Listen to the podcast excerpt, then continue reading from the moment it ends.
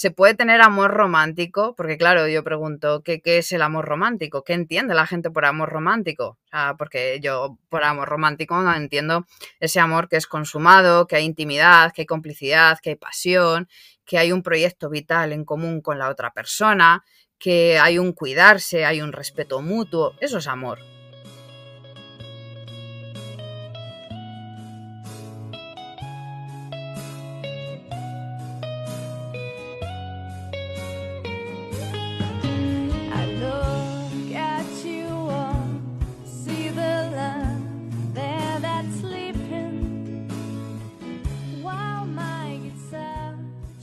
Muy buenas, soy Adrián Susudio y esto es Charlando con Libros. Tenemos de nuevo aquí a Cuca Casado.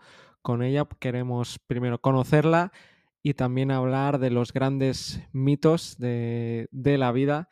Ya veréis a lo que me refiero. Bienvenida de nuevo, Cuca. Muchas gracias, Adrián, por contar conmigo de nuevo. Explícanos un poco, te, te podría yo introducir, ¿no? Pero porfa, si, si quieres tú explicarnos un poco qué es lo que haces. Creo que, o sea, si me tengo que definir es culo inquieto. O sea, yo soy enfermera de urgencias, llevo ya 17 años como enfermera. Eso lo he ido compaginando con otras formaciones, porque me, bueno, luego me fui especializando en algo que llama la atención para una enfermera, que es la psicología legal y forense. Me apasiona entender el, el comportamiento humano y sobre todo la cara más oscura del ser humano, que es la, violencia, que me ha llevado a, en estos momentos, a estar estudiando criminología.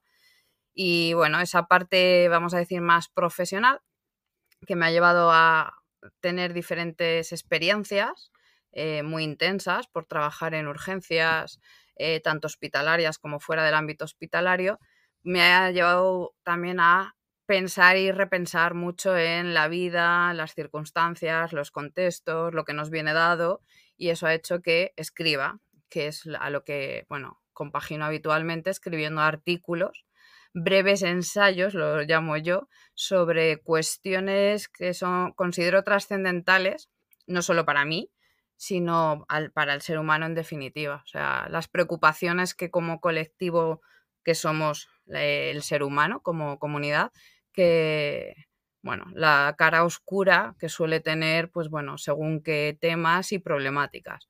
Desde las más actuales, como puede ser el, feminismo, la ley trans, eh, la gestación subrogada, hasta cuestiones más complejas, que es eh, en definitiva a lo que más le dedico mi vida, que es eh, la violencia, que es en lo que me considero una estudiosa las 24 horas del día. Pensaba que ibas a decir una experta y digo... No, no, no. Experta en violencia, ¿no? Como currículum, experta en violencia. Como no me contrates... Suena bien, soy experta en violencia. Quedaría, o sea, eso puede quedar bien si eres experto en otras cosas, creo que en eso no. O sea, más bien estudiosa, tampoco me considero una experta. Sí, sí. Esa ambigüedad que estaba, estaba jugando yo. Además escribes, bueno, la newsletter, ¿no? De mis propias realidades, se llama eh, también la podéis encontrar poniendo simplemente Cuca Casado. Mm, y, pero quería preguntarte primero, ¿cómo ves el panorama actual a nivel de las, urgencias, ¿no? Tú que llevas 17 años. Es un buen tema, ¿eh? Ya, ya las con, el UF, ya las creo que. Ya he dicho todo, ¿verdad? Sí. Es, es, un tema, a ver, es un tema muy complicado, ¿vale? Yo como enfermera puedo decir que he acabado quemada profesionalmente hablando, de trabajar en lo que más amo, que son las urgencias. O sea, yo como enfermera no me veo en, otros servicios. O sea, a mí, dentro de que mi vocación es cuidar, es cuidar en esos ámbitos estresantes. Entonces, me he visto muy quemada y sobrepasada. ¿Por qué? Eh, porque tenemos un sistema sanitario que está muriendo, pero no de, desde la pandemia, sino desde hace décadas, está muriendo. ¿Y con esto a qué me refiero? A que no se está haciendo una buena gestión del sistema y de los recursos. Y eso ha llevado a que en muchas ocasiones quienes trabajamos en urgencias, que es la puerta de entrada a un hospital en definitiva, seamos pocos para el caudal de pacientes que acuden a una urgencia. yo en mi vida profesional he visto cómo nos iban reduciendo el número de enfermeros en urgencias, pero las urgencias iban creciendo porque la población va aumentando. Entonces, y envejeciendo, que eso también hace, ¿no? Entonces ahí ya tenemos una primera fricción que, explica en parte la, situación que se está viviendo. Y luego sumado a que se hace una medicina a la defensiva, yo lo llamo así, ¿vale?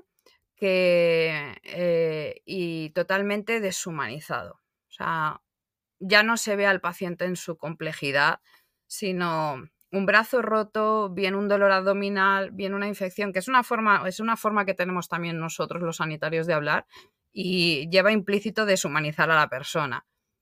Entonces, es una medicina que también hay que reciclarla. O sea, yo cuando digo medicina es medicina y enfermería, ¿vale? Que esto que quede claro. Y eso lleva también a que el uso de los servicios por parte de los pacientes no sea el más, vamos a decir, idóneo se usa a demanda, pero no se usa de una forma sensata. Es bastante egoísta. Tendemos en las urgencias a ir sin pensar si realmente es tan necesario ir a un servicio de urgencias o no. Eso también implica que tú como ciudadano sepas si tienes que ir a urgencias. ¿Qué ocurre? Que no hemos enseñado a la gente cuándo hay que ir a urgencias esa es una de las primeras quejas que se pueden ver en redes sociales de ¿y yo cómo sé si tengo que ir o no a urgencias? Tienes toda la razón del mundo. No nos hemos parado a enseñar a la ciudadanía cuándo y cómo usar los servicios de urgencias. Sumado a, pues bueno, eh, la, crisis que hay en atención primaria, que, que la demanda, o sea, la demora de espera no es de un día, sino de siete días al final hace que, sumado al invierno, que es la época proclive para los resfriados y las infecciones respiratorias, pues nos encontremos como lo que se llama en, nuestro argot, que es un código negro, que es los servicios de urgencias bloqueados. Pero es que no es nuevo, que es, lo curioso. Esto se viene dando, o sea, 17 años, 17 años que llevo, que llevo viéndolo, que, que nos saturamos. Es que solamente haciendo números eh, Madrid, que es donde yo me muevo, miras a ver la población que hay en Madrid, miras los hospitales, las urgencias y el personal trabajando y no te sale. Y algo que yo suelo decir mucho, yo tengo dos manos. Con dos manos no puedo atender a 100 personas.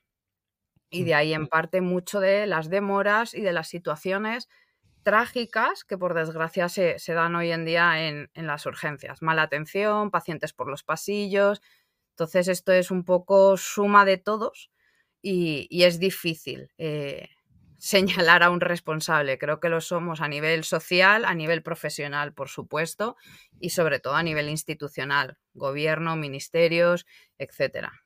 Sí, bueno, siempre señalar un culpable es lo fácil y lo erróneo, las dos cosas. Y si quieres podemos hablar ya de algunos mitos que, que sueles divulgar, que sueles hablar por, por, tu newsletter. ¿Qué mito se te ocurre, gran mito, con las mujeres? Que, que, que, estés siempre luchando y que aún te sorprenda, o a lo mejor ya no te sorprende, que la gente aún crea, ¿no? Pues bueno, eh, cualquiera de los mantras que, que ahora mismo se escucha desde el feminismo hegemónico, y voy a hacer esa, necesito hacer esa distinción, ¿vale? Para que se entienda que es el feminismo que impera en estos momentos, que, bueno, que la mujer está socavada, que la mujer em, en condiciones laborales está peor que, el hombre, que la mujer está relegada a X trabajos, o sea, es el considerar que la mujer en Occidente, y creo que esto es importante matizarlo, considerar que la mujer en Occidente en 2024 eh, está en peores condiciones que el hombre. Creo que eso es uno de los grandes mitos, es una de las grandes mentiras, en definitiva, con las que se está haciendo un uso espurio para, bueno, manipular, utilizar réditos, conseguir votos, subvenciones, etcétera, cuando la realidad no es así y, tenemos los mismos derechos y, y, los mismos deberes que el otro 50% de la población eso no niega, no, no, no es que yo niegue situaciones excepcionales que todavía se siguen dando, porque por supuesto que se siguen dando, o sea, y esto es parte del progreso, no del día a la, del día a la noche no es que cambiemos y seamos una sociedad perfecta, pero en las últimas décadas, por no decir en los últimos, eh, sí, 50, 80 años, hemos prosperado como sociedad, pero también a título individual. Se nos reconoce como personas. Y creo que ese es uno de los mayores mitos que todavía hoy se sigue aceptando. Eh, lo he vivido en la universidad dando una conferencia a alumnos de tercero de enfermería, donde tienen todavía muy asumido que la mujer cobra menos por el hecho de ser mujer. Por el mismo trabajo. Por el mismo trabajo. O sea, y te pones a explicarlo y es difícil sacar el mito, pero porque está muy bien articulado, que bueno, en definitiva esos son los mitos, ¿no? O sea, se articulan tan bien que, que la gente los da como, como certeros. Mm. Luego a lo mejor ves en algunos sectores, ¿no? Analizas luego eh, los sueldos en sectores y en algunos cobra más la mujer, en otros el hombre, pero es porque simplemente a lo mejor la mujer lleva más años en ese sector, por ejemplo, administrativos. Los administrativos cobran más las mujeres que los hombres. Mm. Ah, pero porque entonces hay discriminación por los hombres. No, mira todos los datos. La experiencia, claro, hace que cobres más, ¿no? Claro, eso, eso que se llaman pluses, en definitiva, la antigüedad. Y luego que aparte, en España, ya por circunscribirnos a, a- a nuestro país, tenemos convenios colectivos para casi todas las profesiones. Es verdad que hay profesiones que no tienen convenios colectivos y pueden estar un poco más, vamos a decir, vendidas a la negociación de las condiciones de un contrato. Pero el grueso estamos bajo, amparados bajo convenios colectivos que eso te asegura unos mínimos. Y desde esos mínimos partimos todos. Ahora bien, ¿qué máximos alcanzan unos y otros no? ¿Por qué eh, se tiende a pensar que la mujer la, eh, la pagan menos eh, por el hecho de ser mujer? No, no es por el hecho de ser mujer. Es que hay una serie de factores también muy decisivos. El momento vital en el que te encuentras, si te has quedado embarazada o no. O sea, no es que te penalicen por querer quedarte embarazada, es que un embarazo no es solamente un embarazo, que es una de las cosas que, eh, eh, en las que hay que incidir mucho de, es un embarazo, es dar a luz, es criar, que sí, que lo hacen los dos, pero es que se cría de formas diferentes. O sea, nada tiene que ver, y no es por menospreciar a los padres, nada tiene que ver la gestación y la crianza materna con la crianza paterna. Todo eso tiene sus hándicaps, sus pluses, por eso la baja maternal es mayor para nosotras que la paternal en un momento dado, aunque se ha intentado igualar.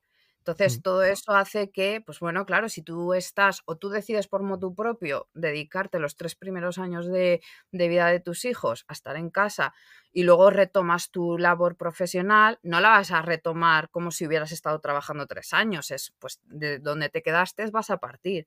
Entonces luego al final te das cuenta que esas diferencias de sueldos, de situaciones, atienden a otras cuestiones más allá del hecho de ser mujer o de ser hombre.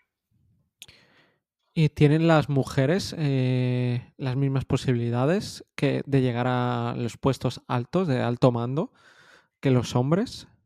Creo, a ver, voy a decir un sí rotundo, pero vienen sus Pero. matices. Claro, exacto, vienen sus matices. Para empezar, hay que entender que en función de la profesión, o sea, de- del tipo de trabajo que se desarrolle, eh, y esto, eh, Susan Pinker, que para mí es muy buen referente con su libro La paradoja sexual, explica muy bien esas diferencias de sexo, que no de género, que vienen, vamos a decir, como improntas en nosotros, o sea, evolutivamente hablando, genéticamente hablando, que hace que, bueno, eh, las habilidades que desarrollamos hombres y mujeres a veces difieren y que haya mayor tendencia en las mujeres a, tener labores sociales y en los hombres que haya más tendencia a labores, vamos a decir, técnicas, ¿vale?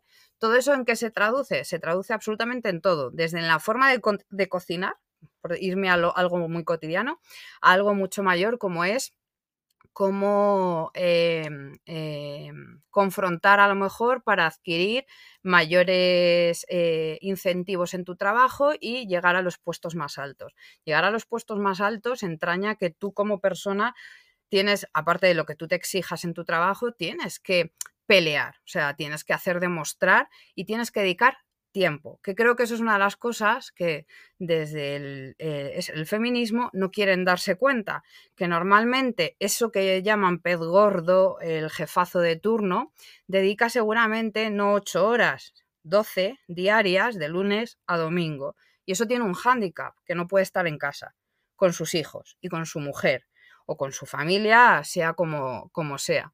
Entonces, no es que las mujeres no lleguen, es que tú pones en una balanza y valoras qué tiempo quieres y a qué se lo quieres dedicar.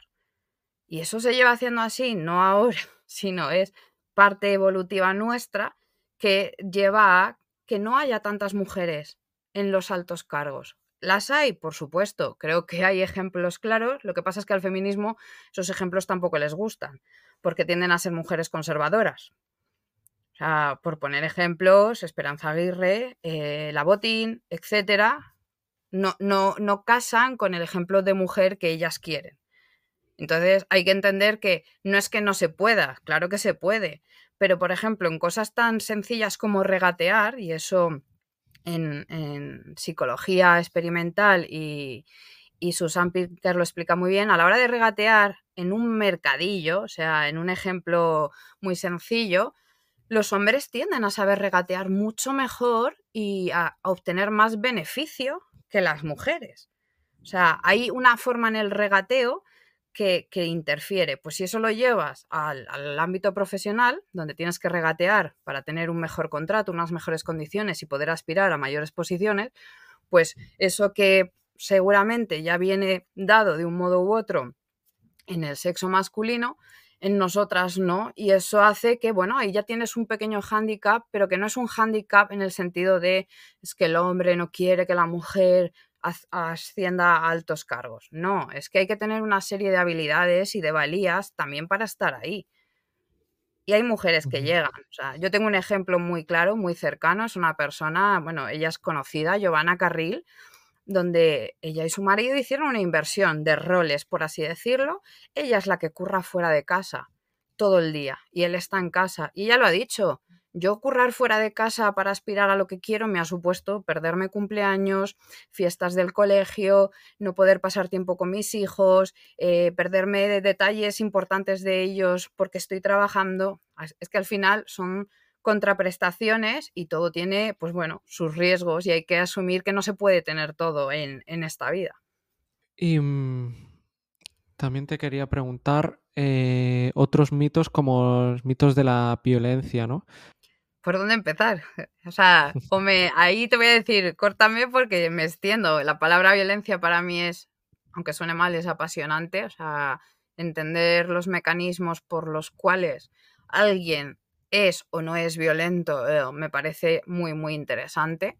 Y ahí hay un mito muy bien establecido, sobre todo en lo que es en materia de relaciones de pareja, que es que el hombre es el que maltrata a la mujer y no se, no se aceptan otro tipo de, casuísticas y que lo hace por el mero hecho de ser mujer.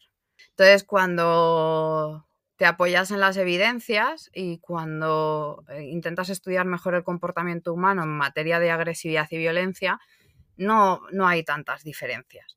Lo único, la diferencia más crucial que hay entre hombres y mujeres es la fuerza física por, vamos, por tendencia, en una eh, eh, nos ponemos a hacer comparativas, vosotros tendéis a ser más fuertes, tendéis a ser más altos, tenéis más masa muscular, todo eso hace que tengáis más fuerza en un momento dado y por eso el maltrato físico del hombre a la mujer está, está presente. ¿Qué ocurre? Que nosotras no es que no seamos fuertes, pero en promedio somos menos fuertes físicamente. ¿Eso quiere decir que entonces nosotras no somos violentas con nuestras parejas? No, todo lo contrario. Lo que ocurre es que la violencia adquiere una forma diferente. Y mientras que del hombre a la mujer tiende a ser una violencia física, en nuestro caso es más psicológica y, y que cuando se quiere poner fin a una relación utiliza otros medios. Yo no te puedo dar un puñetazo y matarte, cosa que tú sí, en promedio, pero te puedo envenenar. Entonces, por ejemplo, las grandes envenenadoras, las viudas negras, son mujeres. O sea, entonces, ¿qué es lo importante? ¿Que el hombre pega más que, que la mujer? No, es los mecanismos por los cuales se muestra la violencia. Al final tú eres violento con quien tú te sientes fuerte, física o psicológicamente hablando. ¿Y una mujer con quién se puede sentir fuerte si en el plano físico está limitado con los hombres, con los niños y la tercera edad? Y ahí entonces es cuando te das cuenta que en el seno familiar la mujer también perpetra violencia. Y en cambio, ese mito de que somos seres de luz y que nosotras no somos violentas ha calado y la realidad es todo lo contrario. Que en un momento dado, cualquiera, incluso tú y yo, en un momento dado, podemos hacer uso de la violencia. Otra cosa es la justificación, la motivación, el modus operandi, todo esto que desde la psicología y la criminología intentamos conformar. Pero si me ciño a la violencia de pareja, que era de lo que partía, las motivaciones son exactamente las mismas. Son los celos, es la inseguridad, eh, es tener una situación precaria y algo que no se quiere hacer, poner el foco de atención desde eh, instituciones, los problemas relacionados con la salud mental. Hay trastornos de personalidad, hay adicciones de por medio, o sea, hay una serie de factores biológicos, psicológicos y sociales, pero que son exactamente iguales si somos hombres y mujeres.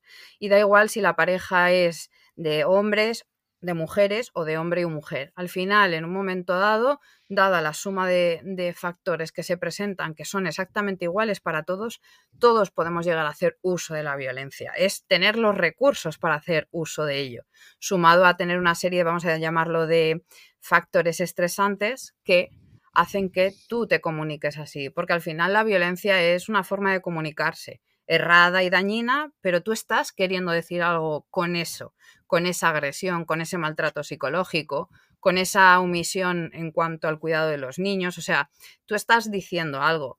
Los psicópatas es un tanto por ciento muy pequeñito, que es normalmente la imagen mítica que se tiene de los hombres que son violentos con sus mujeres. Eso es un tanto por ciento, o sea, el cómputo global total de psicópatas es muy, muy pequeño, que esos son los auténticos depravados que, bueno, son sádicos, son maquiavélicos, hacen daño por hacer daño, porque disfrutan, porque les genera un placer que va más allá de lo sexual, pero es que eso es una mota. En la, mm. en la situación. La realidad es que cuando alguien se comunica mediante la violencia, escuchemos a ver qué es lo que está diciendo a través de la violencia, porque a lo mejor la solución está ahí en vez de decir que es violencia machista o, similares. Que además, eh, si queréis eh, saber del tema, eh, tú coescribiste un libro, hay un capítulo que habla sobre esto, el libro se llama Desmontando el feminismo hegemónico, que además el prólogo es de María Blanco, que ya estuvo por aquí, otra crack, igual que tú.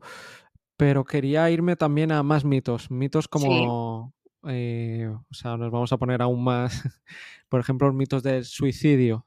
Ahí también hay mitos ahí. Sí, eh, es curioso que las cifras las copen los hombres en materia de suicidio, o sea, el consumado, es decir, que acaban muriendo. Y no en intentos, sino en, en, en, en consumados. ¿Por qué? Porque en intentos es verdad que es la mujer ¿Qué ocurre? Que cómo nos suicidamos. Esa es la pregunta que, habría que lanzarse antes de empezar a entrar en cuestiones de género, cómo se suele utilizar este tema y que hay que entender, pues eso, cómo nos suicidamos. Nos tiramos por una ventana, nos colgamos y nos ahorcamos, nos damos, nos disparamos en la cabeza, tomamos pastillas para tener una sobredosis. Todo eso hace eh, que haya diferencias en los intentos de uno y otro. Ahí mm, llevamos unos años que se está poniendo el foco de atención en los suicidios, pero creo que también parte, pues eso, de que es una cifra muy alarmante, y lo es. O sea, porque es muy alarmante que estemos teniendo 3.000, 4.000 suicidios al año, pero hay que ponerlo también en contexto, hay que entender si hay patologías previas o no, cómo es la vida de esa persona. Y algo que es muy importante, y hay un psiquiatra, y es que coincidí con él en Bruselas, que habla, o sea, uno de los factores que él entiende que, explica mejor el hecho de que haya más suicidios de hombre es lo que está asociado al concepto de hombría. Al, tú como hombre no lloras, tú gestionas las cosas y tiras para adelante. Y no puedes perder el tiempo en lloriqueos y en estar mm. triste porque tienes que sacar a tu familia adelante. Todo eso por que eso está rodeado. también, perdona, Cuca, por eso también, hay- ¿no? Creo que también hay menos hombres que van al médico, ¿no? Por Claro, ejemplo. Esa es otra, ¿no? Porque... mm, pedís menos ayuda. O mm, sea, es que la, la realidad es que pedís menos ayuda. Pedís menos ayuda a título personal, con vuestras parejas, familiares, ya a nivel profesional, normalmente cuando acudís por mm, problemas relacionados con ansiedad, depresión, eh, eh, cuando vais es ya situaciones críticas. Hace poco eh, se compartió en redes, Inglaterra creo que ha sido, ahora dudo, creo que sí, un spot publicitario muy bueno a- poniendo el foco de atención en eso, que los hombres piden menos ayuda. Claro, ¿y por qué piden menos ayuda? Esa es la pregunta que yo trasladaría muchas veces a la gente. O sea, nos hemos parado a preguntar por qué el hombre pide menos ayuda, porque a lo mejor se le, se le ha ed- educado que debe pedir menos ayuda, que él es la parte resolutiva de la sociedad, que él es la parte proactiva en, en la sociedad, y por sociedad me refiero familia, comunidad, o sea, todo eso al final también tiene sus repercusiones, y es que los hombres piden menos ayuda. Y eso es parte del concepto de hombría, que desde el feminismo lo utilizan para atacar y no se dan cuenta que posiblemente estén menoscabando a una parte de la población que es muy importante, como el hecho de las guerras. Es que está todo relacionado. El hecho de que el trastorno por estrés postraumático esté tan presente en, en- en los hombres que están en situaciones de guerra viene dado porque no hablan, porque, han, porque tienen interiorizado que ellos tienen que solucionar sus problemas. Otra cosa es ya cuando habláis entre vosotros y cómo lo habláis, pero la parte emocional suele quedar relegada. Entonces, cuando no tienes recursos, cuando no sabes cómo pedir ayuda, cuando tienes un, un país con sus organismos e instituciones que te está menoscabando, que te está constantemente señalando, vamos a decir, lo malo de ser hombre, no vas a pedir ayuda. Y entonces eso, por desgracia, sumado a otros factores, te lleva a que la única solución, y lo digo entre comillas, sea suicidarte. Y eso explica en parte por qué hay más suicidios de hombres que de mujeres. Quiero seguir con más mitos, ya que estamos, podemos hablar, por ejemplo, de los mitos del el porno, porque hoy en día también se habla mucho de- del porno, de lo daño que hace, ¿no?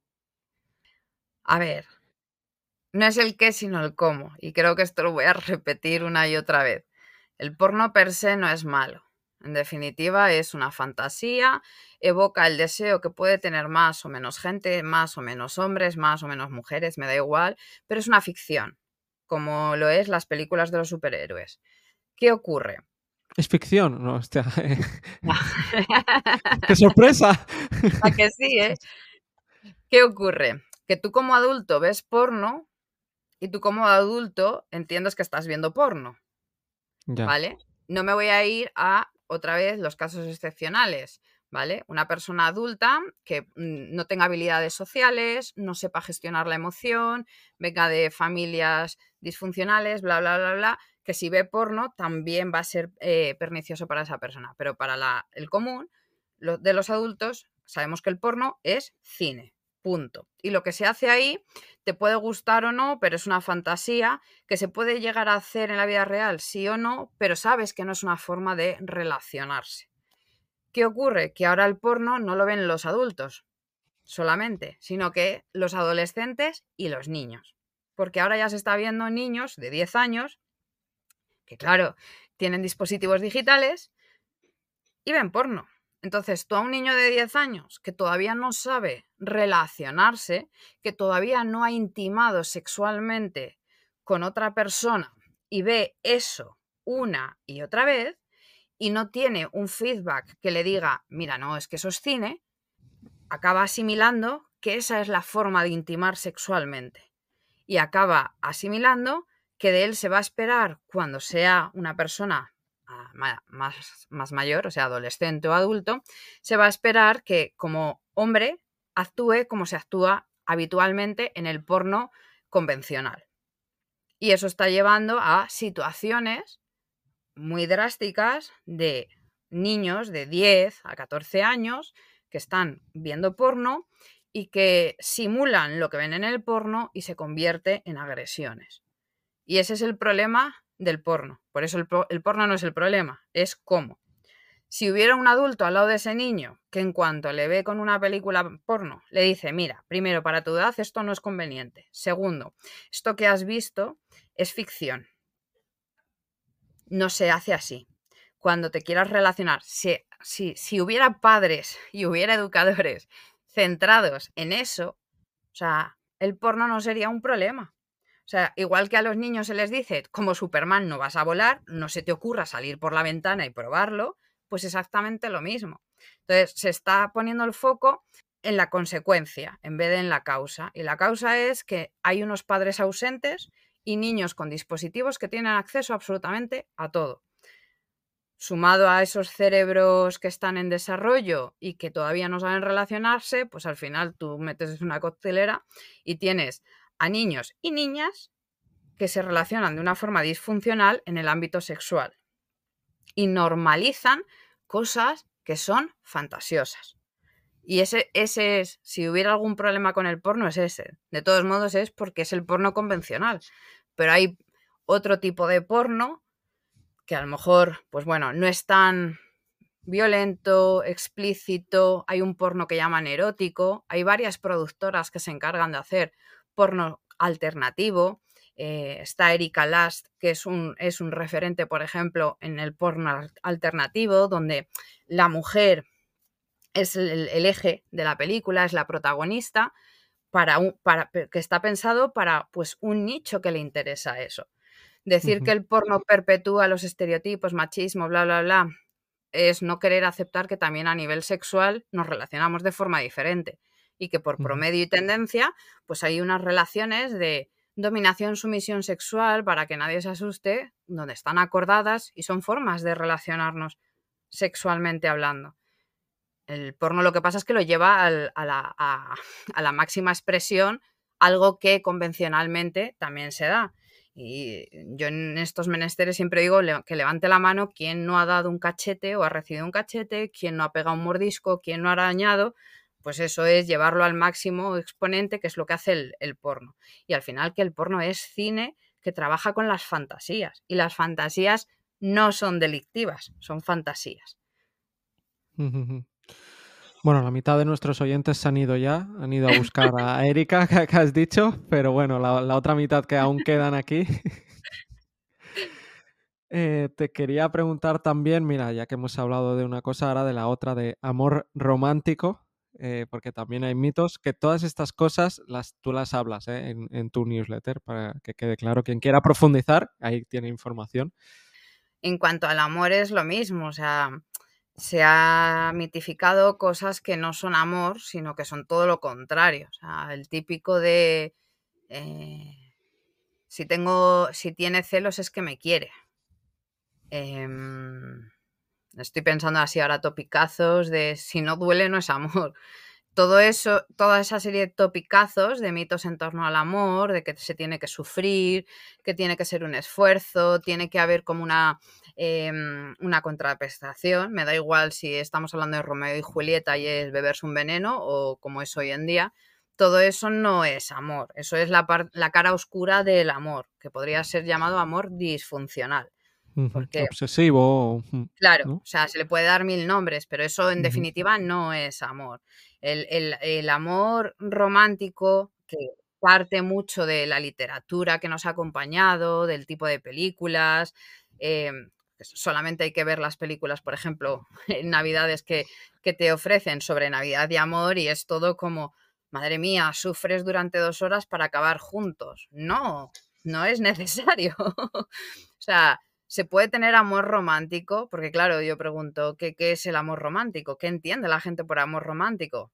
porque yo por amor romántico no entiendo ese amor que es consumado, que hay intimidad, que hay complicidad, que hay pasión, que hay un proyecto vital en común con la otra persona, que hay un cuidarse, hay un respeto mutuo. Eso es amor. pero no todo lo que se nos, eh, eh, eh, se nos hace creer. Es, es, lo mismo, es sacar de la literatura, porque viene mucho de la literatura, de la época victoriana, etcétera, es sacar lo que se escribía en narrativa y en poesía y aplicarlo a la realidad. O sea, al final es lo mismo. Es utilizar los recursos que tenemos creativos y de entretenimiento y decir, así tiene que ser la vida, ¿no? Es un recurso, se puede llevar a su máximo exponente, a su máxima excentricidad, pero el amor no es eso.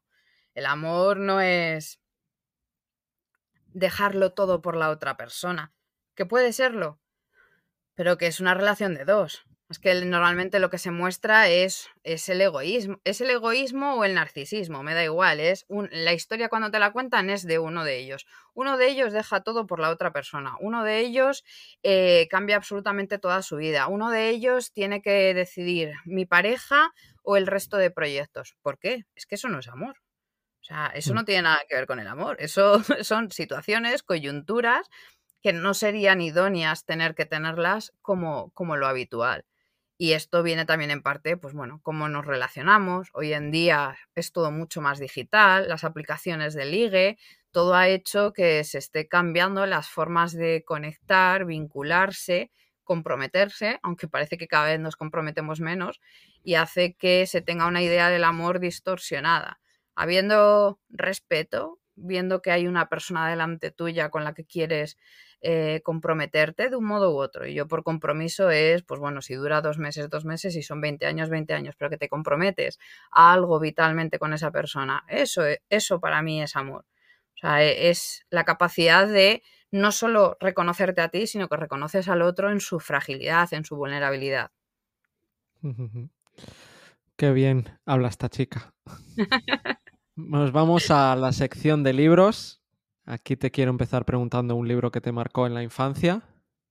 Pues La historia interminable, te diría. O sea, es un libro que me acompaña, además lo tengo por aquí detrás, que eh, el libro, además el, el, el, vamos, el que salió originalmente por fuera con, el, eh, con la serpiente, el dibujo, que luego han hecho diferentes editoriales más actuales, sino el que se asemeja un poco a, a toda la historia. Y es un libro que, bueno, va conmigo, o sea, a día de hoy le, le, tengo muy, muy presente por lo que entraña de conectar con una historia narrativa, el, el valor que tiene la experiencia, el, el, hecho de que tú como lector eres protagonista de la historia, me, me marcó, me, me, marcó bastante, o sea, me, y un niño introvertido que se refugia en la lectura, es que me parece maravilloso, creo que a más de uno nos ha pasado eso en un momento dado, que te refugias en la lectura.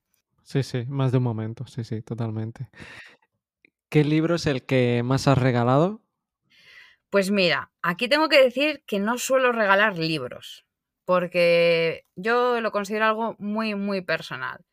Es difícil, o sea, o, o regalas lo Podemos que... pasar a la siguiente pregunta si No. quieres, ¿eh? no hay problema. No. O sea, no he regalado, pero sí cuando me piden, yo tengo tres que recomiendo por activa y por pasiva hasta la extenuación, que son Libro del, del desasosiego de Fernando Pessoa, ¿vale? Que es un libro que me costó leerlo, pero una vez que lo leí me marcó y me encanta esa, ese punto reflexivo que tiene.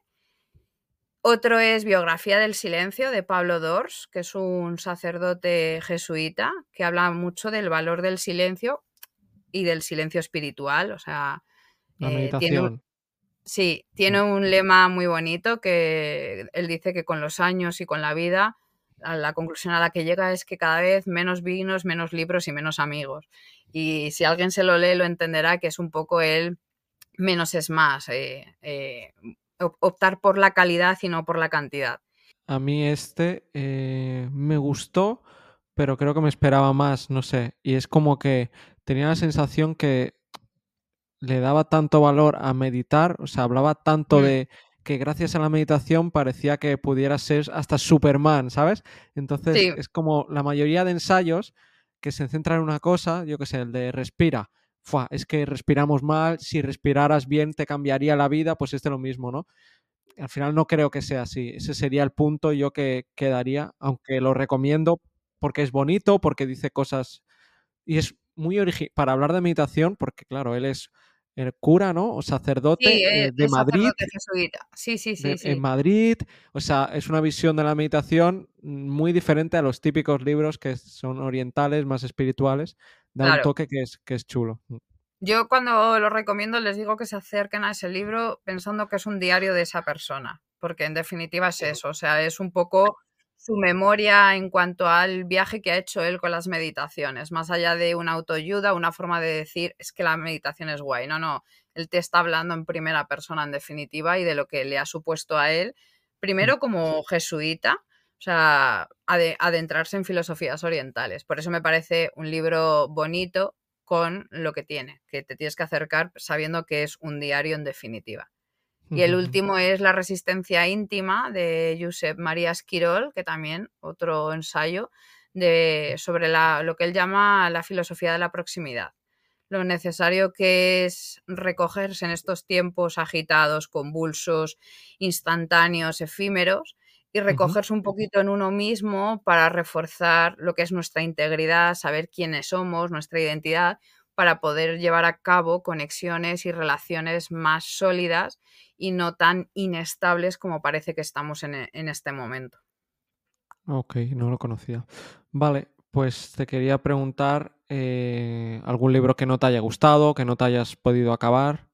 Pues mira, uno que además ha- hace un par de meses y me frustró un poco, que se llama La Biblioteca de los Muertos de Glenn Cooper, que tenía ganas de leérmelo, que es una trilogía y me quedé en el primero y, y ni lo terminé porque se me hizo pesado y eso que la, la historia de la que partía me parecía muy interesante porque, bueno, conecta pasado y presente constantemente, pero lo que ocurre en el presente hoy es que eh, hay una serie de personas que empiezan a recibir una postal con, la fe- con una fecha y es la fecha en la que mueren.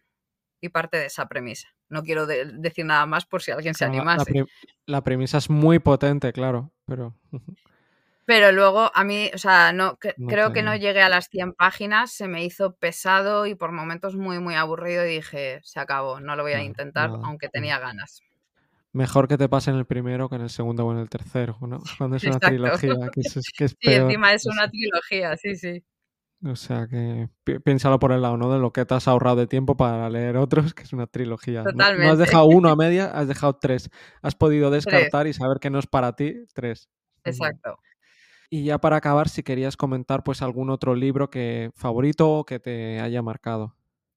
Claro, es que son muchos eh, y mira que lo he estado pensando de cara al podcast, digo, porque libros favoritos. Y quizá voy a empezar por los últimos, porque son los que me han removido. Uno que es muy importante para mí, Decir el mal, de Ana Carrasco Conde, filósofa, que es un ensayo muy potente sobre el mal, la maldad. O sea, es, es una vuelta de tuerca al concepto muy, muy interesante y que, claro, para mis estudios y mi trabajo también me ha venido muy bien. Eh, te voy a decir un ensayo que va a ser ese, porque si no te diría 200.000, que es lo que suelo leer. En narrativa, em, a ver si me sale, Jane Eyre de Charlotte Brott, que es una novela que, bueno, tiene muchos años, porque si no mal recuerdo, ella es de principios de 1900, si no mal recuerdo. Y bueno, es una novela de la época, con lo que entraña ser una niña no querida, que acabas en, en, eh, como en un colegio reformatorio, el hecho de que te cases cuando no te corresponde por clase social. Es una novela muy, muy es una novela con tintes románticos, pero que tiene hay un mensaje muy, muy potente en cuanto a la rebelión de la persona, la rebelión de la clase y la rebelión como mujer, y que es una novela autobiográfica, que eso es lo que a mí me, me fascinó. Y ya por decirte, en el ámbito del cómic, em, ¿cómo se llama? El almanaque de mi padre, que Ta- Taniguchi, creo que es, siempre lo digo mal, que es, bueno, es un manga que Luego en, luego en las notas, perdona, eh, Cuca lo pondré, Sí, ¿vale? Lo pongo para que la gente... Vale, pues es, es un manga que me gusta especialmente por la historia, que bueno, es un, es un, es un chico, un hombre que fallece su padre con el que desde hacía tiempo no tenía ninguna conexión y lo que entraña volver a casa, el funeral y empezar a reconectar y a darse cuenta que tus recuerdos pueden estar alterados con lo que fue la realidad en ese momento. Y es, es un manga que, me, gusta especialmente, junto con el de Persepolis, que también me, parece muy, muy interesante. Un clásico. Y no te digo más, que si no, si no estaría diciendo una lista interminable. Pues, Cuca, muchísimas gracias por haber venido, por haber por vuelto. Conmigo. Vale. Me ha encantado. A mí también. Además, es una persona muy cercana y, sobre todo, quiero remarcar muy valiente. Ya habéis escuchado de todo lo que ha explicado, y sin pelos en la lengua, con cosas que no se suelen decir, que se, ¿no? la gente tiene como el mismo mensaje Claro, y, tienen que haber todos tipos de mensajes también, ¿no? Eh, el problema es cuando solo se dice uno y por eso hay tantos mitos, ¿no? Porque todos como borregos decimos una cosa o decimos la otra y vamos a seguir cayendo en mitos. Todos tenemos mitos, si no es una cosa es en otra, porque al final son como los sesgos, las heurísticas, como las ideologías, nos ayudan a no pensar tanto, a no gastar energía, siempre vamos a caer en ellos, pero bueno, está bien intentar quitar algunos mitos y, ver otros puntos de vista y ver que es mucho más amplio. De nuevo, es todo complejo, eh, no es solo, es multifactorial, no es solo una razón. Son Exacto. Muchas gracias. A ti. Chao. Chao.